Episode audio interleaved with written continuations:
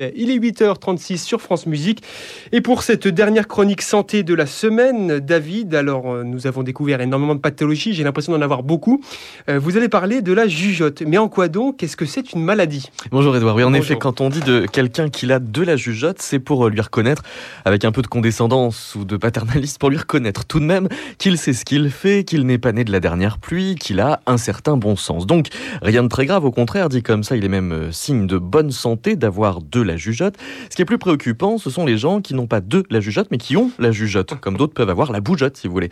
Le dictionnaire euh, historique de la langue française, carrément, euh, nous rappelle qu'avant d'être euh, un mot tout à fait gentil, quoique condescendant, le mot jugeote avait ceci d'un peu plus ouvertement péjoratif. On appelait même jugeoteur celui qui aime juger de tout. Alors même s'il n'y a pas que les mélomanes qui sont potentiels jugeauteurs, pour le coup, on sait qu'à partir d'une certaine compétence, les mélomanes peuvent avoir la jugeote très aiguë. Mais est-ce qu'on sait à quoi ça tient? Il y a bien sûr des facteurs environnants. Il semblerait notamment qu'une exposition plusieurs heures à des musiques en fa dièse majeur puisse durcir le jugement des mélomanes au point de les rendre irritables, avec cette particularité de toujours ajouter à leurs pointes agressives des arguments. Le problème des juge-auteurs n'est pas tant qu'ils ont une opinion sur tout, c'est surtout le fait qu'ils ont en plus des bonnes raisons de la ramener à chaque fois.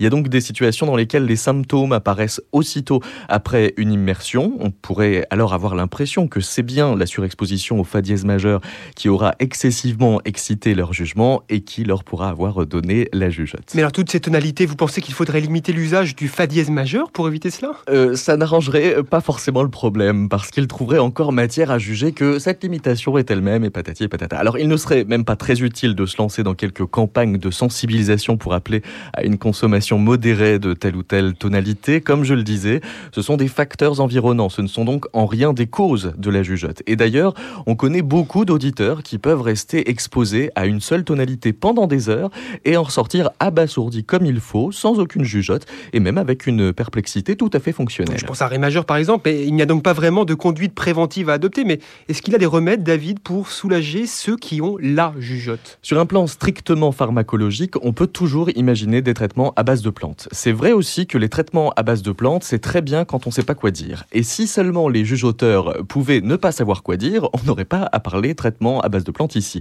C'est qu'en plus, la jugeote est souvent doublée du délire narcissique d'être le seul à avoir la faculté d'en penser autant. C'est pour ça que le meilleur remède, c'est le bon sens. Et quand quelqu'un déborde d'avis par tous les bouts, le bon sens, c'est de lui emboucher un coin. Il n'est donc pas question d'appeler l'harmonie du coin, quoique l'idée de la fanfare a quand même un potentiel de sidération très approprié. Alors pourquoi pas aller jusqu'au Gouga musique suisse, genre les Jay-Z Migger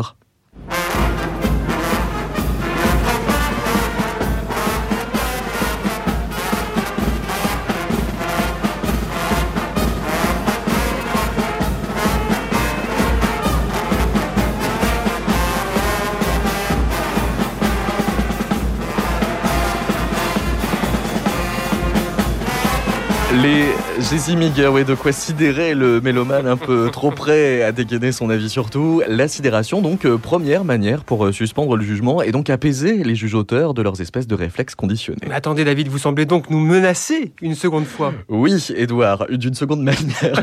euh, parce qu'à rabattre son caquet aux juges-auteurs, vous risquez de leur pousser dans ses retranchements. Et comme il y a des juges-auteurs qui ne demandent que ça, mieux vaut prévoir une deuxième étape. Et c'est pas gagné d'avance d'en remettre une couche parce qu'à force de rechercher des musiques au-dessus ou même en dessous de tout soupçon, ça peut mal tourner de toujours devoir faire attention aux jugements qui pourraient fuser. C'est là que euh, ce n'est pas normal et qu'il est impératif de décompresser franchement, sérieusement. Donc histoire de passer aux choses sérieuses, il faut des musiques justement conçues pour dilater l'esprit jusqu'à ce qu'il décroche de cette obsession du jugement. Pour ça, je me suis permis de vous apporter une prière de l'école tantrique du monastère tibétain de Deep Chekokling euh, qui se trouve à tout juste 3 km de Lhasa.